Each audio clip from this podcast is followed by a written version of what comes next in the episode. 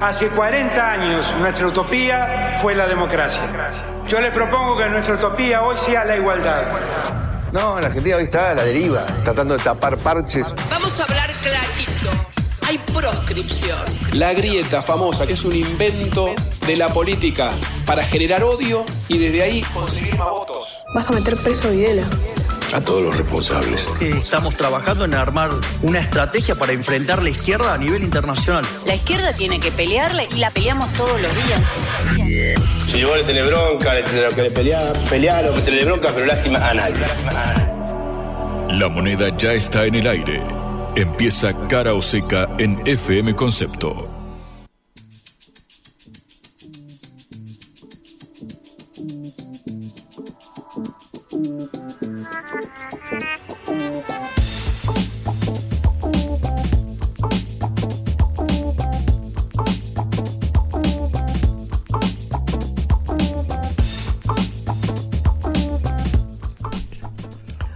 ¿Qué tal? Eh, buenas tardes en este día soleado, lunes 9 de octubre. Empezamos una semana, una semana llena de acontecimientos. Se nos acercan las elecciones eh, eh, presidenciales y generales el 22 de octubre.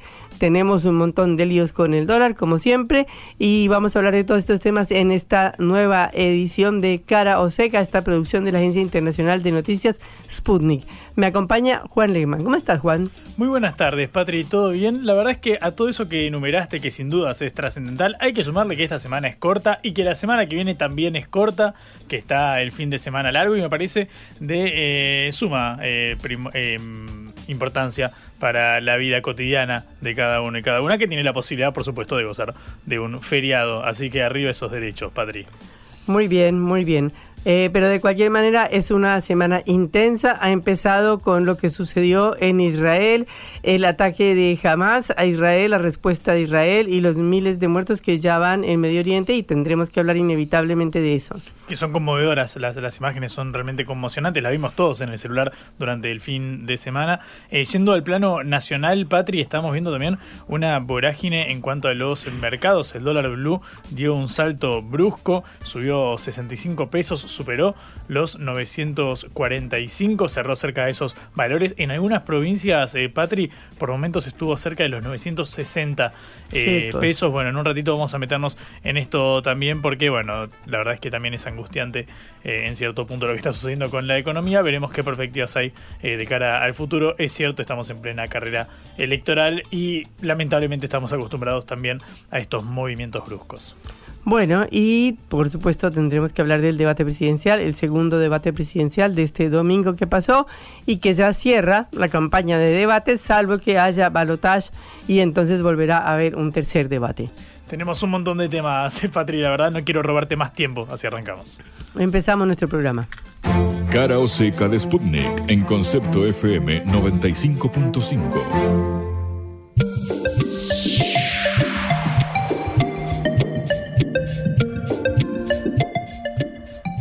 Y bueno, como decíamos al principio, el dólar subió 65 pesos en un día y la brecha entre el oficial y el paralelo es del 170%. Pasó el segundo debate electoral. Javier Milei recomendó no renovar los plazos fijos en los bancos y tenemos una economía que se caldea cada vez más de cara a las elecciones de la otra semana. Ya en la próxima semana ya estaremos en plenas elecciones. Y el debate presidencial que sucedió ayer en la Facultad de Derecho de la Universidad de Buenos Aires, acá en pleno centro porteño, fue por supuesto algo que atrajo la atención y el rating de muchos televidentes y desde ya eh, es un tema de comentario obligado para el día de hoy y de todos los chispazos y de todas las consecuencias que dejó. Por supuesto, los debates siempre son algo demasiado político, temas que tienen que ver con lo que discuten los políticos todos los días, eh, no quizás con las principales preocupaciones de la ciudadanía, pero de cualquier manera los debates resuenan y tienen eco por las frases, por los errores, por las posiciones, por quién fue más combativo, por quién se equivocó más. Ahora, Que eso modifique los resultados electorales habrá que ver. Eso no está demostrado en ninguna parte porque ya sabemos que la televisión también es un medio eh, cada vez más limitado en su eh, audiencia y que ha sido rebasado ampliamente por las redes sociales, de manera que no podemos decidir si un candidato subió o no electoralmente porque le haya ido mejor o peor en el debate. Según un sondeo publicado hoy por la consultora Circuitos, el ganador del debate habría sido el, el ministro de Economía Sergio Massa para un 27.4%.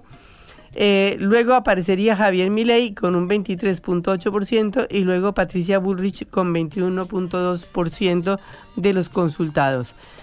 Hay que ver si esto es así o no es así, hay que ver lo que piensa la gente. Cómo se vio el debate o cómo comentan los comentadores que sucedió el debate. Bueno, que se la vio a Patricia Bullrich eh, más ofensiva, que Javier Milei continuó con la línea de la contención y de ponerse estos anteojitos redondos como para dar la imagen de profesor mucho muy muy equilibrado o más equilibrado de lo que es en realidad. Eh, pero Sergio Massa fue, como se diría, el, no sé, el punching ball eh, al que le pegaron todos, porque todos le dieron ayer, recordando que en el debate anterior le habían pegado muy poco y le, mm, dejaron salir muy barato los tremendos escándalos que hay en Argentina, como el escándalo de Martín Isourralde, el jefe, ex jefe ya de gabinete de la provincia de Buenos Aires, que fue fotografiado en un yate paseando por el Mediterráneo con una modelo. De manera que esta vez no le fue tan fácil a Sergio Massa eh, continuar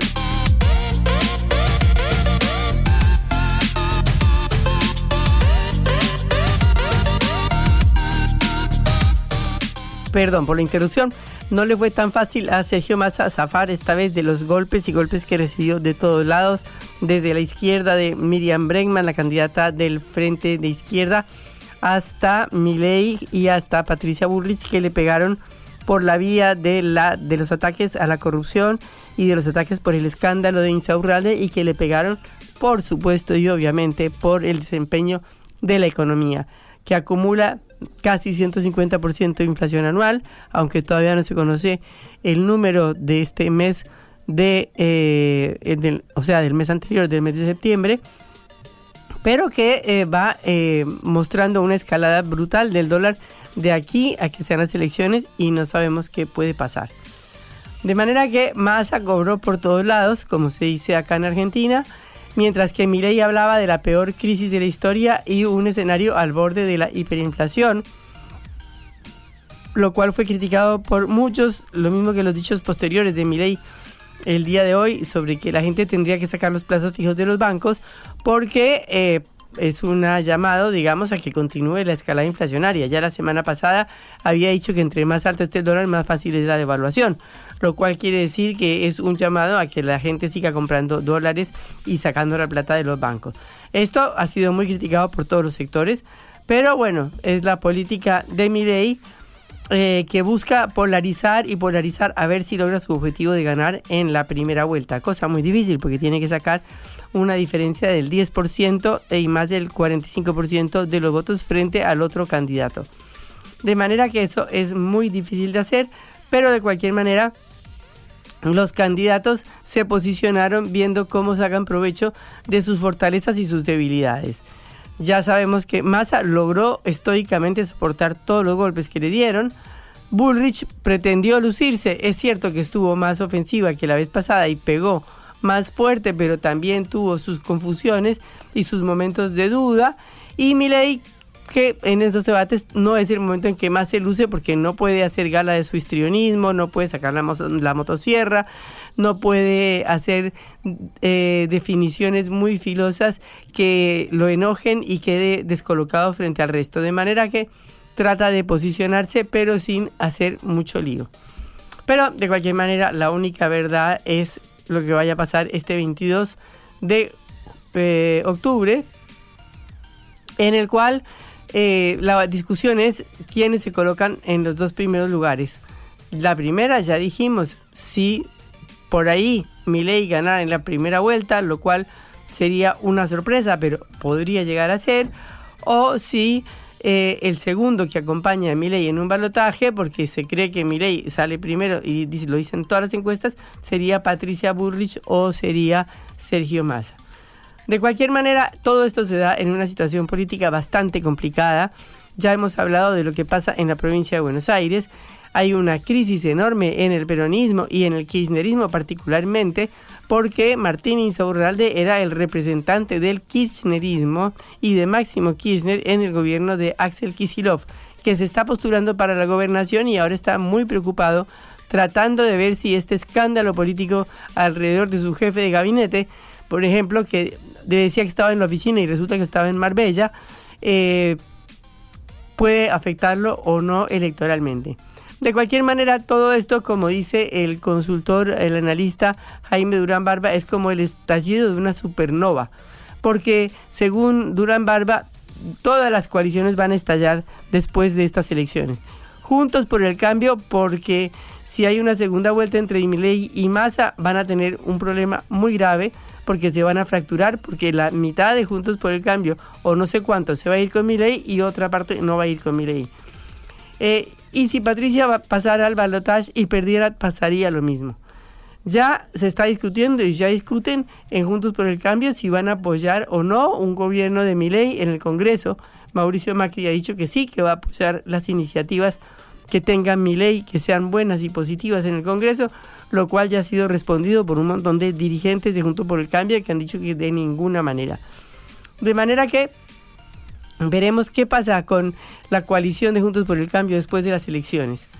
Y también veremos qué pasa, obviamente, con Unión por la Patria, porque estamos hablando de una crisis del peronismo en su feudo, en su centro, que es la provincia de Buenos Aires, que es gravísima porque va al corazón de la dirección y de la conducción del partido en la provincia de Buenos Aires. De manera que todos estos problemas todavía no tienen respuesta, pero como dice Jaime Durán Barba también en una nota de hoy, hacen parte del panorama latinoamericano general, en el cual han desaparecido todas las principales coaliciones de gobierno, todos los principales partidos políticos que supieron gobernar América Latina en los últimos 50 o 60 años. De manera que, ¿por qué no va a suceder lo mismo en Argentina cuando estamos en una crisis económica tan grande y cuando hay una crisis social que amenaza todo el ensamblado, toda la estructura jurídica y política del país?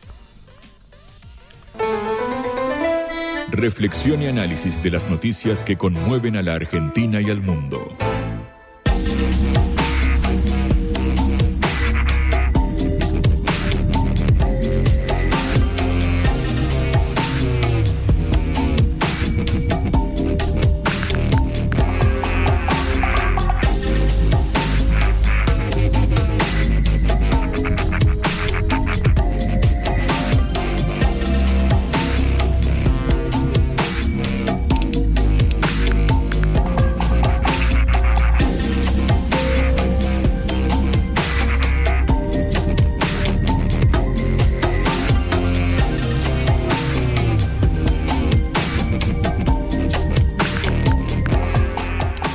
Eh, medios eh, han dicho que han finalizado los combates en las ciudades israelíes citando fuentes de las fuerzas de defensa de Israel.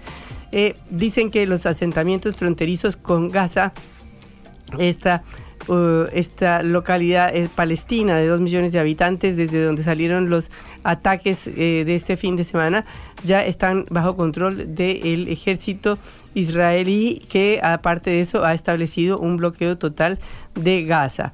El 7 de octubre, como sabemos, eh, fuerzas del movimiento palestino Hamas y de otras fuerzas también eh, musulmanas lanzaron un ataque brutal contra Israel, disparando miles de cohetes, enviando hombres armados que cruzaron la frontera a pesar de que está tremendamente protegida para atacar comunidades eh, israelíes, entre ellas un festival de música que había y que dejó por lo menos 260 muertos. En total, hay cerca de mil muertos, para decir una cifra, o 800, como lo dan en la mayoría de los diarios del mundo, de Israel y en Gaza como alrededor de 560 muertos.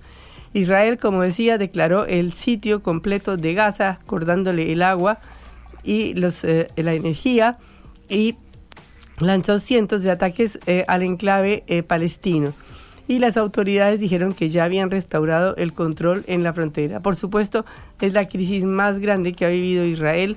No se recuerda de una cifra de muertos, de esta cantidad de muertos en la historia de Israel, de un ataque eh, desde las posiciones de Hamas o desde las posiciones de la autoridad palestina.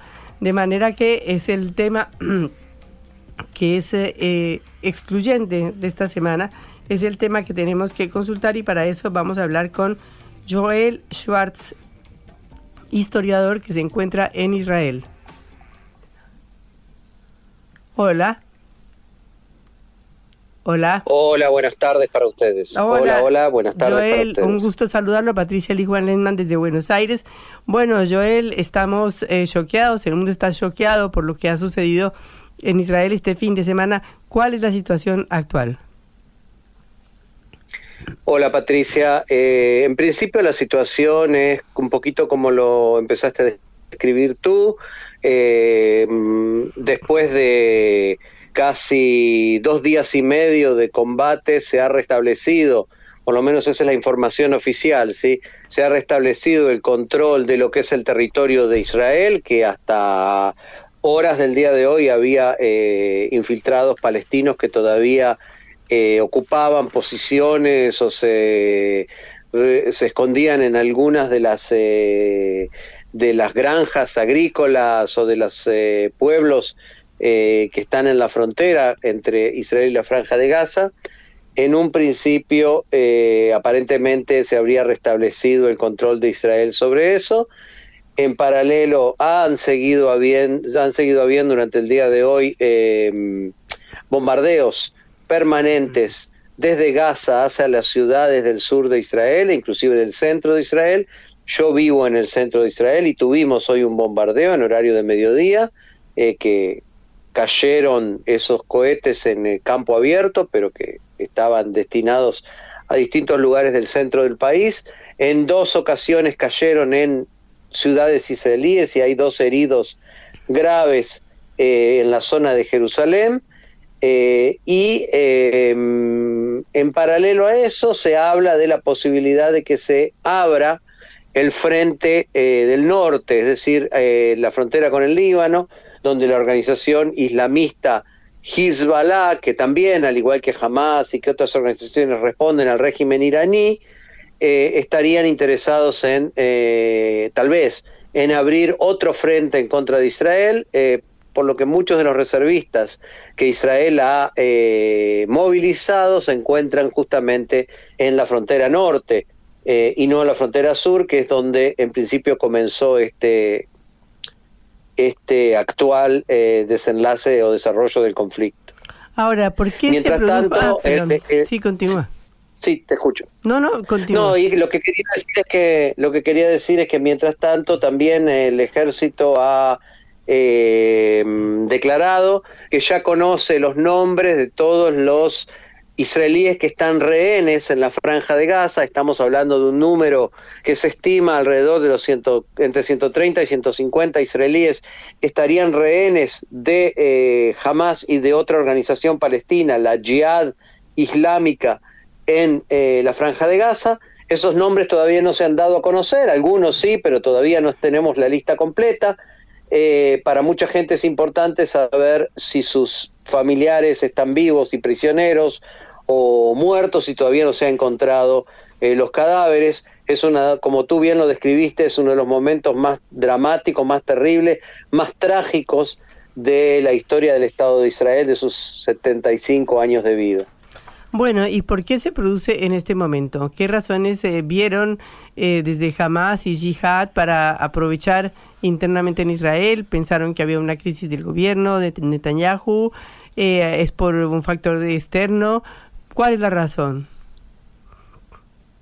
Mira, por lo general nosotros en la historia hablamos de que existe un conjunto de factores ¿no? que, llevan a este tipo de acciones. Eh, por un lado está el factor externo que es la competencia entre eh, o el triángulo, digamos, Israel, Irán, hoy en día Arabia Saudita, como los tres países, eh, digamos, que que son potencias regionales. Nosotros estábamos asistiendo en las últimas semanas a un eh, claro y abierto acercamiento entre Israel y Arabia Saudita con el empuje de los Estados Unidos. Hola, el régimen de Irán y algún porque para el régimen de Irán el, el, acercamiento entre Israel y Arabia Saudita debilita su posición de potencia regional, pues son dos países muy poderosos, muy importantes. Esto le permitiría a Arabia Saudita, por ejemplo, tener acceso a eh, centrales de energía nuclear con el apoyo de Estados Unidos y la anuencia de Israel. Eh, entonces, desde ese lugar, desde esa perspectiva, eh, ambos países, digamos, estaban acercando y de alguna manera esta guerra va de alguna manera a frenar ese proceso porque una de las exigencias de Arabia Saudita era justamente algún tipo de concesión a los palestinos y después de esta cruenta situación, de esta masacre sin precedentes, obviamente que no va a haber ningún tipo de concesión a los palestinos en un futuro eh, visible. ¿Y qué opina eh, la gente eh, sobre, bueno, cómo es que Israel fue agarrado de sorpresa de esta manera con todos los elementos de seguridad que tiene, este escudo antimisiles y toda esta cantidad de tecnología? ¿Por qué sucedió?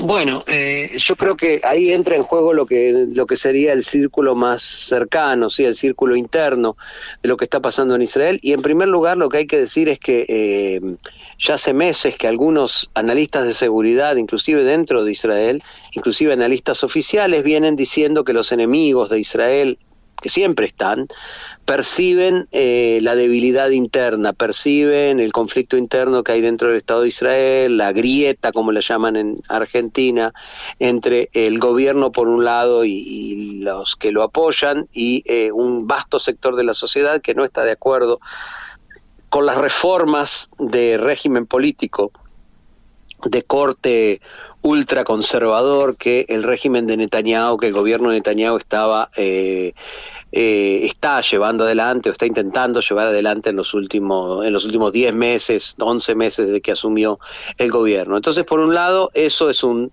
un detonante muy importante. Por el otro lado, es algo que va a haber que ver. ¿Qué fue lo que motivó eh, una realidad, que esto ya es una realidad. El sur del país estaba completamente desprotegido. Los destacamentos del ejército, las divisiones del ejército, la división de Gaza, que así se llama porque cuida la frontera entre Israel y Gaza, no estaba movilizada en el lugar donde tiene que estar, sino que estaba cumpliendo con otras tareas, tareas de policiamiento en lo que se llama la región de Judea y Samaria, eh, atendiendo las necesidades de los colonos, protegiendo la, la integridad de los colonos judíos en Judea y Samaria y no en donde en un principio debería eh, ser su misión principal, que es cuidar de esta frontera. Yo creo que eh, hubo, por un lado, un trabajo de inteligencia por parte de Hamas y de otras organizaciones de percibir esta debilidad y de entender que había una hora propicia, una ventana propicia para realizar un ataque que creo que ellos mismos no se imaginaron que iba a tener esta magnitud que está teniendo. Y sobre por qué Israel se descuidó, por llamarlo de alguna manera, cuál fue la decisión política, estratégica, me imagino que después de que todo esto termine, va a haber quienes van a investigarlo y va a haber quienes van a tener que, a mi modo de ver, rendir cuentas sobre lo que sucedió, porque se trata de una falencia, de una negligencia sin precedentes también en la historia del Estado judío. ¿Y cómo es la situación eh, en el día de hoy? ¿Hay clases? ¿Los chicos están yendo a las escuelas? ¿No están yendo? Eh, ¿La vida está normal o no está normal? ¿Cómo es? Bueno, dividamos entre básicamente en tres eh, en tres sectores. Los todas las todas las los lo que llaman los kibbutzim, las aldeas agrícolas que quedan en la frontera con la franja de Gaza han sido evacuadas o están siendo evacuadas o han sido evacuadas eh, por el ejército, han sido enviados a otros lugares del país, lejos de, de, las de, los posibles combates. Hay que tener en cuenta que muchas de estas aldeas están prácticamente destruidas, han sido quemadas, han sido bombardeadas, sus habitantes han sido exterminados, no hay otra forma de describirlo. Eh, han sido fusilados en la calle y en la puerta de sus casas, eh, y los sobrevivientes de estas aldeas, que creo que es la forma correcta de denominarlos, han sido evacuados. Hay ciudades y aldeas que quedan en un segundo cordón alrededor de la franja de Gaza que están bajo eh, ataque permanente de misiles eh, y entonces la población que está allí debe permanecer en eh, cuartos seguros, en cuartos protegidos, en refugios antimisiles. El resto de Israel en este momento está viviendo una situación de emergencia. Eh, por ejemplo, donde vivo yo, otra vez en el centro del país, no hay, no hay en ningún lugar del país hay clases, los chicos no van a la escuela, las universidades tenían que haber comenzado hoy. De hecho, las clases en las universidades cancelaron o postergaron el inicio de los estudios universitarios y eh, básicamente se está viviendo lo que se llama una situación de emergencia nacional cuando eh, los negocios que no son eh, necesarios para, la, para el normal funcionamiento del país, si no tienen un refugio se les recomienda que, nos, que no abran. Eh, y, bueno, se está esperando que esto lleve a pase a mayores, ¿eh? se está esperando que hoy, mañana, pasado, los próximos días, haya eh, nuevos ataques, se recrudezcan los ataques también contra el centro del país y por lo tanto la población de Israel va a estar por algún tiempo que no podemos eh, precisar, toda la población de Israel, incluyendo árabes que viven en Israel, incluyendo árabes que viven en Cisjordania. Hoy cayó un cohete en Belén eh, desde Gaza y un cohete cayó ayer muy cerca de, eh, o pasó muy cerca de lo que son el lugar más sagrado para los musulmanes, que es la, el monte de las mezquitas, como se llama, la esplanada de las mezquitas, lo que los judíos llamamos el monte del templo, eh, toda la población de Israel y de Cisjordania va a pasar, eh, va a tener que pasar algunos, eh, un tiempo indeterminado en este momento bajo la amenaza de bombardeos. En principio del sur, pero con cierta posibilidad de que también sea del norte.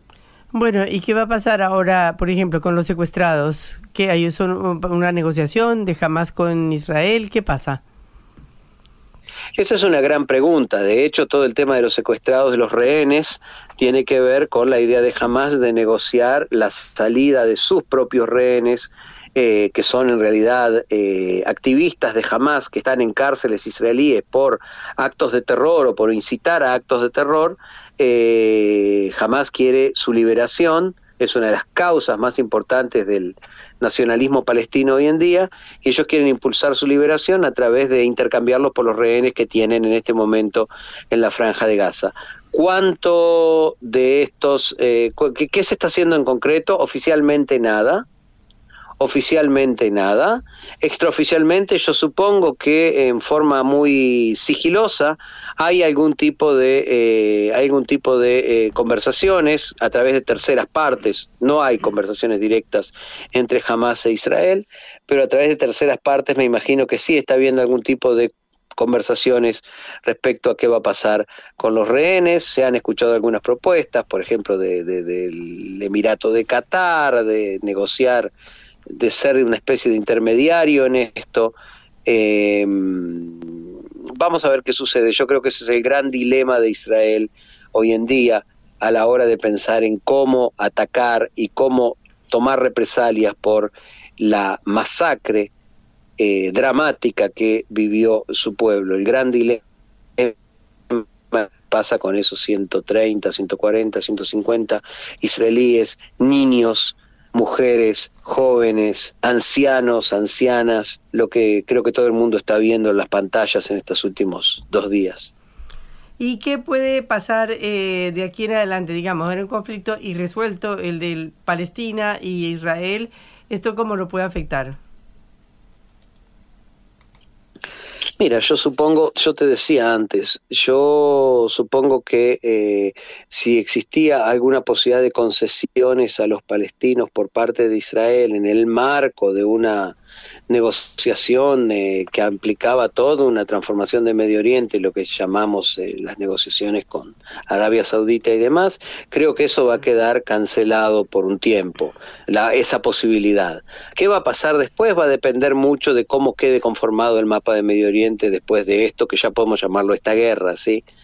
Una vez que esta guerra eh, finalice, y como todas las guerras sabemos cómo empieza pero no cómo termina, eh, la pregunta de quiénes van a ser las fuerzas y, por ejemplo, hasta qué punto Israel va a recuperar eh, su situación que en este momento está completamente eh, completamente golpeada, completamente eh, alterada por lo que pasó el sábado, va a influir sobre la forma en que se piense lo que hacer con los palestinos. No te olvides que los palestinos viven en dos regiones, ¿sí? por un lado la franja de Gaza, que está controlada por el Hamas, por otro lado la Autoridad Nacional Palestina controla Judea y Samaria, que es otra región diferente de Gaza, en la cual conviven con algunos cientos de miles de colonos judíos, eh, que constituyen ah, una realidad política a esta altura, o sea,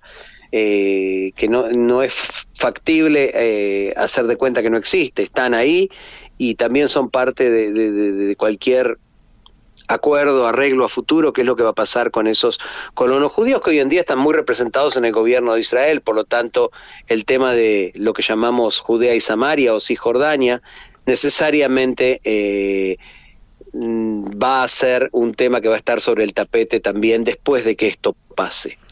Bueno, Joel, muchísimas gracias por esta comunicación desde Israel contándonos lo que está pasando en estos dramáticos momentos. Hasta luego. Muchas gracias a ustedes por la atención y un saludo a la audiencia. Gracias, era Joel Schwartz, historiador desde Israel. En la vida hay que elegir cara o seca.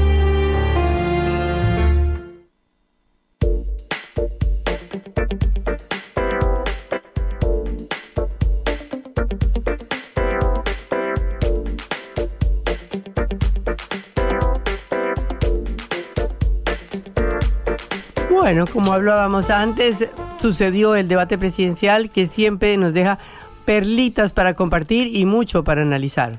Efectivamente, Patria, ayer a la noche estábamos pegados al televisor. Yo en mi caso lo tenía en el celular con el parlante mientras cocinaba una carne al horno, Patri. Porque así hay que vivir los debates presidenciales. Eso o una picada, está muy bien. Casi como si fuera un super clásico. Así se vive la fiesta de la democracia. Bueno, efectivamente fue el encuentro cara a cara, el último encuentro cara a cara de los cinco candidatos eh, presidenciales antes del 22 eh, de octubre. Recordamos acá en la Facultad de Derecho de la Universidad eh, de Buenos Aires los cinco aspirantes a la presidencia del sillón de Rivadavia hablaron sobre la seguridad, sobre eh, el trabajo y producción y sobre eh, vivienda y protección del eh, ambiente. Lo cierto es que veníamos de un primer encuentro donde la protagonista indiscutida fue la economía. En aquel momento, viste que habíamos contado que parecía ser que no embestían contra Sergio Massa con la virulencia con la cual uno hubiese esperado, incluso mencionando el caso de Insaurralde que vos mencionabas en tu editorial. Lo cierto es que, bueno, con este formato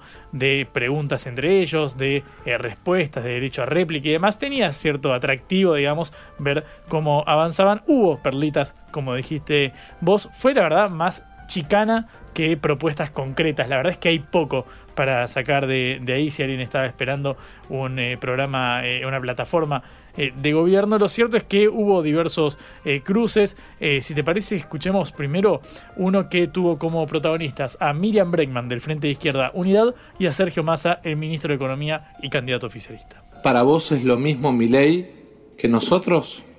Sergio, Sergio. Me parece que ante todo lo que decís es un tanto irresponsable.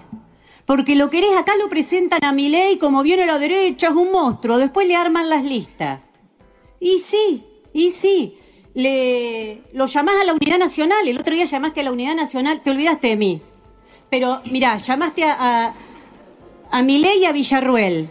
Vos sabés con quiénes vas a poder pagarle al FMI y seguir el plan de ajuste. Con nosotros no, Sergio. Así que, chicanitas, No, si querés enfrentar a la derecha, votá a la izquierda, porque ellos ya gobernaron y fracasaron. Y ahora le arman las listas a Javier Milei como reconocieron desde Bernie hasta Juan Grabois, no al programa del Fondo Monetario. Y además, ¿sabes qué? No estamos en un balotaje, Sergio, no te apures. La artillería pesada descargó la Sí, candidata le dio de, con todo. de izquierda, casi, claro, reversionando aquella disputa en 2015 con el balotaje entre Macri y Scioli, entre Mauricio Macri y Daniel eh, Scioli, donde un sector de la izquierda llamó a votar en blanco con el cons- la consigna de, bueno, son lo mismo, así que vamos a mostrar nuestro desencanto. Massa le preguntó que Milei, Burrich eh, y nosotros somos lo mismo, y Bregman le dice, ¿para qué no estamos en el balotaje? Viejo, recién venimos de las primarias, todavía está abierto el escenario. Además, eh, uno esperaría que una candidata no llame a votar por otra persona estando en el atril debatiendo con ellos. Bueno, lo cierto es que quizás la disputa más encarnizada de la noche fue la que tuvo como protagonista a Patricia Bullrich. Nuevamente, esto lo habíamos charlado después del primer encuentro, eh, elige a Massa como principal eh, adversario para la eh, discusión, no tanto a Milei, si bien obviamente hubo palitos para el libertario también, pero escucha este cruce entre la ex ministra de Seguridad y el candidato oficialista. Los bolsos de López, los hoteles de Cristina y el yate en Saurralde. Massa, el país entero se pregunta, ¿cuándo van a dejar de afanar? Bueno, en primer lugar, te quiero decir, Patricia, que ser vulgar o hablar canyengue no te va a hacer más popular de cara a la elección.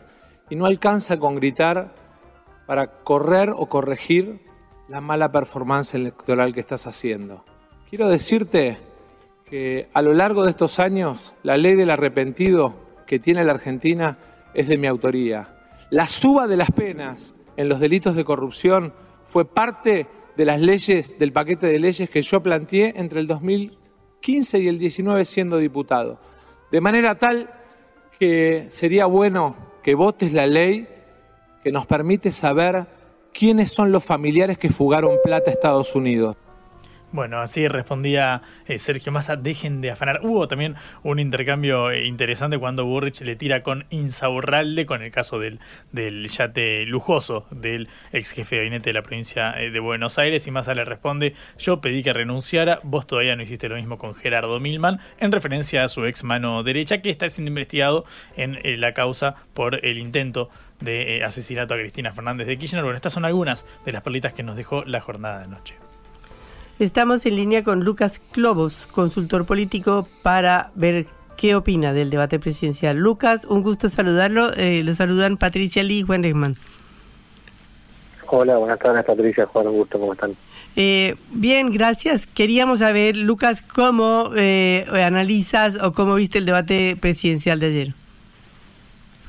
Bueno, yo creo que en primer lugar un debate, si se quiere, desde el punto de vista de, la dialéctica y de los eh, mensajes entre uno y otro, un poco más eh, movido que el primer eh, eh, debate, donde tenemos que partir siempre de, de la idea de que esto, estos eventos, eh, la gran pregunta es cuán, cuál es el porcentaje de gente que termina viéndolo, que eso es, es un dato que lo tenemos por, por el rating y demás, pero cuál es el impacto real que tienen estas, es- es- estas cuestiones en la decisión eh, del voto. Uno puede ver claramente dos, eh, dos debates eh, diferentes, donde este último vimos a una Patricia Bullrich un poco más clara en cuanto a su eh, estrategia, más cómoda en- en las temáticas que se eh, debatieron. Un, Javier Milei, en mi opinión, en algunas cuestiones un poco incómodo y en, ot- en otros momentos con cierta dificultad para correrse del lado de economista y analista de, de la eh, situación para pasar a un, a un dirigente propositivo. Y Sergio Massa tuvo algún momento interesante en donde podía marcar eh, cierta agenda o ciertas cuestiones que podían repercu- repercutir después viralizándose en, la opinión pública, pero en la gran mayoría del debate para mí fue el que más eh, sufrió porque se vio claramente eh, atacado por diversos flancos. Mm. Lucas, buenas tardes, ¿cómo estás? Juan Lemán te saluda. Eh, me interesa ir eh, candidato por candidato, ver cómo viste la performance individual de, obviamente, de cada uno de los tres que están en la, en la contienda, en la carrera, eh, todavía con chances de ingresar al balotaje o de ganar en primera vuelta, dependiendo del caso. En el caso de Burrich, vos mencionaste que, bueno, se le vio algo más sólida que en el debate pasado. ¿Coincidís con que ella puede ser la ganadora de la jornada de, de ayer? En cuanto a ganadora del debate, sí, yo creo que Patricia Burrich es la, que fue más clara, pero para mí la gran diferencia que tuvo Patricia Burrich con respecto a su anterior debate y comparando con los otros candidatos fue que fue, eh, fue más clara en la eh, estrategia. Para mí, eh, su gran, digamos, para mí lo que en lo que queda de acá a, a las elecciones, Patricia Burrich tiene que ir moviéndose en un esquema de polarizar con el kirchnerismo, pero no olvidarse de Javier Milei, porque eh, si ella quiere crecer electoralmente, en mi eh, opinión, tiene que eh, ir por los votos de, de Milei, y en esa estrategia de polarizar con ambos fue más clara en este debate que en el primer debate. Es más, hace 15 días atrás, ella cuando se presenta mencionó que una de las diferencias entre Juntos por el Cambio y Libertad Avanza es que eh, el, partido de, Patricia Burris tenía apoyo político, gobernadores, diputados, intendentes, etcétera, que eso para mí es el principal argumento que podría utilizar eh, eh, en la campaña y solo lo hizo al inicio, después no lo replicó más en este segundo debate sí yo vi que eso trató de imponerlo con mayor frecuencia y después hizo mucho foco en temas de corrupción, especialmente con el tema de eh. Eh, y creo que en esa estrategia esa fue mucho más clara. Ahora, que sea la ganadora del debate no, no significa en absoluto que pueda tener un corrimiento muy grande de votos. Mm. Uno puede ser el dirigente que más claro fue, que mejor eh, exposición hizo, pero de ahí a que eso genere repercusión electoral es otra cuestión pero en cuanto, me, quedo un segundo más con Burrich para repreguntarte, en caso, en cuanto a su discurso de ir contra el eh, kirchnerismo, dicho es el, es el, el motivo de su campaña, de terminar con el, con el kirchnerismo, ¿crees que está siendo simétrica esa, esa polarización con el kirchnerismo con los, los eh, las embestidas contra Milei? Porque pareciera ser que no está metiéndose tanto con el libertario como uno supondría, dado que fue el más votado y que encima disputa el voto opositor. Exactamente, yo eh, lo que viene a hacer fue un intento de polarizar un poco más con mi ley de lo que viene haciendo. Yo coincido con vos en que Patricia Burri si necesita crecer tiene que ir por el voto de Javier Milei por una cuestión básica. Milei se posicionó, no solo fue el dirigente más eh, votado, sino que, entre comillas, le robó a Juntos por el Cambio el concepto de cambio. Entonces, aquel que quiere un cambio termina votando eh, a Milei. Es por eso que eh, si ella polariza solamente con el kirchnerismo, es como hablarle a, una, a una pared, porque no solo tiene que convencer de que ese es el, campo, el cambio, sino también que es el cambio posible.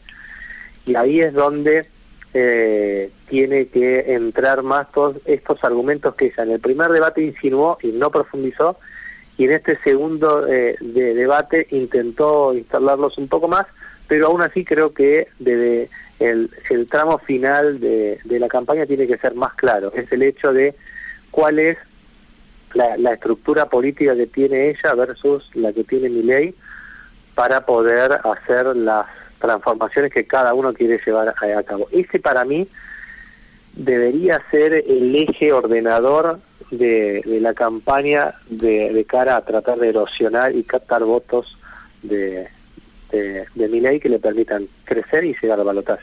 Estamos hablando con Lucas eh, eh, analista y consultor eh, político, partiendo de bueno esta, este panorama o este diagnóstico del desempeño de Bullrich. Si vamos a, a Massa, pareciera ser que en el primer debate no le entraron muchas balas y eso que se trataba del tema económico cuando tenemos una inflación de más del 120% eh, y él es ministro. En el caso de, de ayer, ¿crees que salió indemne de- de- igualmente o cómo lo viste al, al economista? Al, sí, al ministro de Economía. Yo creo que Sergio Massa tuvo algunos momentos eh, un poco más, eh, eh, si querés, golpeado, eh, especialmente cuando se hablaba de temas de, de- de producción. eh, y además, eh, creo que la estrategia eh, más punzante tanto de Patricia Bullrich, especialmente como de Milei hacia él, eh, es lo que terminó en algún punto más eh, golpeado. Ahora, a pesar de eso, eh, yo creo que no, a pesar de eso tuvo algunos momentos donde él logró posicionarse desde otro lugar o generar algún eh, algún episodio no político pero sí mediático.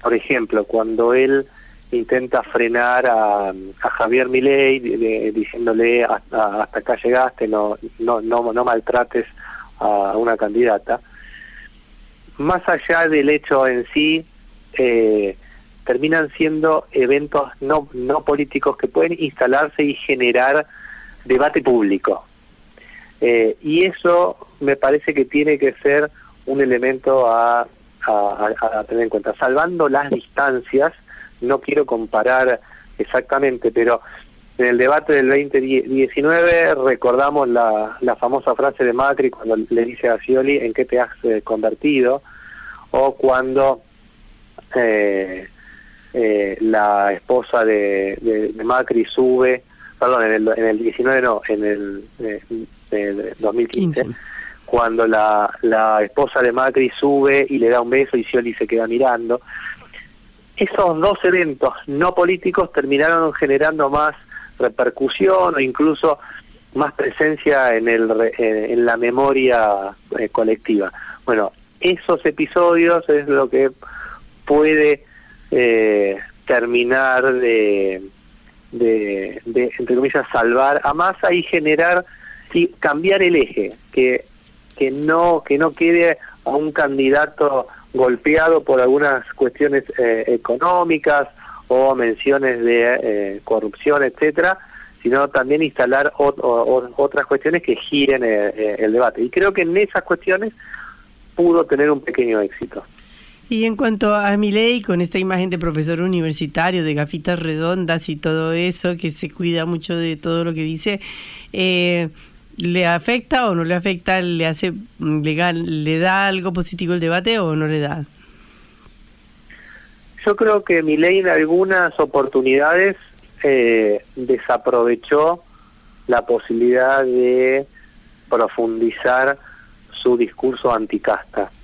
Si bien obviamente lo hizo, eh, esperaba tal vez que sea más, más claro y punzante aún más, pudiendo, habiendo hechos eh, de conocimiento público que dan posibilidad de, de, eh, profundizar. Y después, en algunos, en algunos ejes temáticos, se centró más en, eh, como vos bien eh, mencionaste, en una actitud más de, de, de docente, especialmente, si no recuerdo mal, era en el eje de, de, la producción, cuando hablaba de, de cómo crear empleo, entonces, y daba una clase, entre comillas, magistral frente a un auditorio universitario, parece- parecía. Eh, y le quedó eh, espacio para hacer más hincapié en una cuestión propositiva o de crítica a- al kirchnerismo, porque vuelvo a un tema a un tema central. El voto a mi ley no es un voto ideológico, el voto a mi ley es un voto de enojo, de bronca, de, de enojo con la clase política en general. Entonces, si hace hin- hincapié en sus modelos económicos eh, o ideas económicas, eso esos elementos no lo van a eh, no van a ser aspectos que condicionen el voto, sino más cuestiones de, del clivaje política anti, antipolítica. Eh, muchas gracias Lucas por estos minutos en Cara o Seca. Hasta luego. Muchas gracias a ustedes por llamar. Era Lucas Klobos, consultor político, analizando el debate de ayer. Cara o seca. Te contamos lo que otros callan.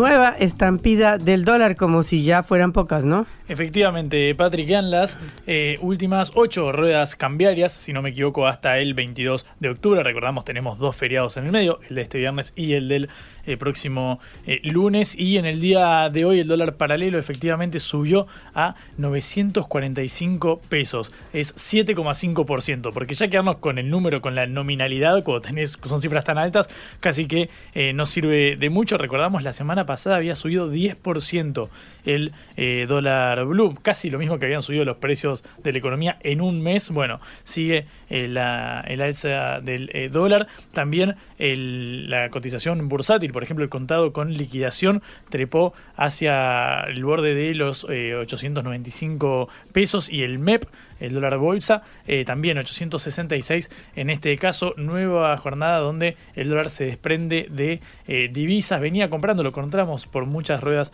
consecutivas con eh, los programas de incentivo exportadores, lo cierto es que no eran sumas muy caudalosas, esa era la, principal preocupación, pero a este cóctel ya de por sí muy complejo se sumaron hoy declaraciones de Javier Milei en Radio Mitre, donde se refirió a la situación actual. Y te invito a que lo escuchemos, esto decía en diálogo con Jorge ¿Qué le recomendás a una persona que hoy le vence un plazo fijo en pesos, que compre dólares ya, le decís? Jamás en pesos, jamás en pesos. El peso es la moneda que emite el político argentino. O sea, hoy... Por, ende no puede, no puede valer ni excremento, mm. porque esas basuras no sirven ni para abono. Mm. Bueno, no puede valer ni excremento. Esto es eh, fuerte dado que, bueno, uno está asumiendo que tiene serias chances de ser el próximo eh, presidente. Se generó un, sinfín de ruido en los mercados. De hecho, el Banco Central terminó emitiendo un comunicado diciendo que Argentina mantiene un sistema financiero líquido y eh, solvente. Recordamos, según un informe del mercado abierto electrónico, el Banco Central envió dinero a los bancos por un total de 129 millones de dólares. Es el monto más alto del año para una eh, jornada. La idea es, bueno, justamente garantizar la liquidez suficiente para eh, un eventual pedido de clientes que quieran retirar eh, sus tenencias en dólares, en moneda extranjera de los bancos. Obviamente estamos diciendo palabras que suenan a épocas bastante feas y no tan lejanas del país. Recordamos que la semana pasada Milei también había hablado de lo que estaba sucediendo con el dólar blue. Escuchar lo que había dicho en aquel momento el candidato más votado en las primarias. Cuanto más alto esté el precio del dólar, dolarizar es más fácil. Así es que eh, para nosotros eh, esto es una... Eliminar el Banco Central, te diría que es parte de, nuestra... Es una política inamovible, básicamente porque creemos que hay una cuestión de índole moral, que robar está mal, hay una cuestión de índole técnica, y es que, digamos, la cantidad de dinero en la economía la determina la demanda de dinero, no la, oferta de dinero. La oferta lo único que hace es determinar el nivel de precios. Nosotros tenemos después distintas alternativas para hacer la dolarización y nosotros creemos que el principal problema es político, porque con el señoriaje, es decir, la emisión de dinero para financiar el fisco, los políticos le robaron a los argentinos de bien en los últimos 20 años 280 mil millones de dólares. Entonces yo le preguntaría a ustedes si están de acuerdo que los políticos nos roben 280 mil millones de dólares o que nos roben 25 mil millones de dólares por año como están haciendo ahora. Me quedo con la primera parte de estas eh, declaraciones, que es básicamente lo que está eh, básicamente sonando similar, casi que rima con las declaraciones del día eh, de hoy, decir que el peso no vale nada, dado que es un futuro candidato, un futuro presidente potencialmente, es fuerte. esto me suena, es casi análoga a la situación con el 2019, después de las pasos, después de que, así como el oficialismo tuvo un duro revés en estas primarias, Macri en aquel momento también lo había tenido, casi que se auguraba un triunfo en primera vuelta, como terminó sucediendo de Alberto Fernández, rozaba el 50% los votos eh, cosechados, y ahí eh, Fernández sale a decir, asesorado por eh, economistas como el Manuel Álvarez Agis, el ex viceministro de Economía, el dólar a 60 pesos está bien bien, para intentar frenar Para la especulación, claro. Es lo opuesto de En este caso, en este caso, decir, incendiar. eh, el peso no vale nada y bueno, uno estaría asumiendo que eh, favorecería la tendencia a hacerse de moneda extranjera, sobre todo cuando él lo ve como algo positivo para llevar a cabo la dolarización, cuanto menos valga el peso, un tipo de cambio más alto o más competitivo, como lo quiera llamar, obviamente siempre hablando del dólar blue, porque el dólar oficial está congelado, está en 365, 368 pesos eh, aproximadamente, imagínate la brecha eh, cambiaria, ya arduamente superó el 100%, por ciento. bueno, estamos en una situación incluso peor a la que había antes de la devaluación y lo cierto es que esta semana va a ser demasiado larga, es corta, el viernes es feriado, pero lo que pase de acá al viernes yo no sé si es impredecible. Bueno, esperemos a ver qué va a pasar esta semana y la próxima. Pero, según los títulos de los diarios, sigue el desarme de plazos fijos en los bancos y Milei está acentuando esta tendencia, lo cual es bastante preocupante. Así que bueno, nos iremos y mañana seguiremos eh, monitoreando qué pasa con la economía y qué pasa con la política, que van unidas de la mano. Bueno, esperemos que no sea para saltar a un abismo, sino que sea para alguna solución. Eh, recuerden que nos pueden escuchar otra vez por sputniknews.lat y nos despedimos. Hasta mañana Patria, hasta mañana Celeste Vázquez que estuvo en la operación y Augusto Macías que estuvo en la producción de este envío. Bueno, hasta mañana Juan Regman. Chau. Vamos a hablar clarito. La guerra contra las drogas ha fracasado. Se ha producido un genocidio en mi continente. Tenemos nosotros que plantar una sola voz y que América Latina, el Caribe, le diga a los Estados Unidos de Norteamérica, no más golpismo.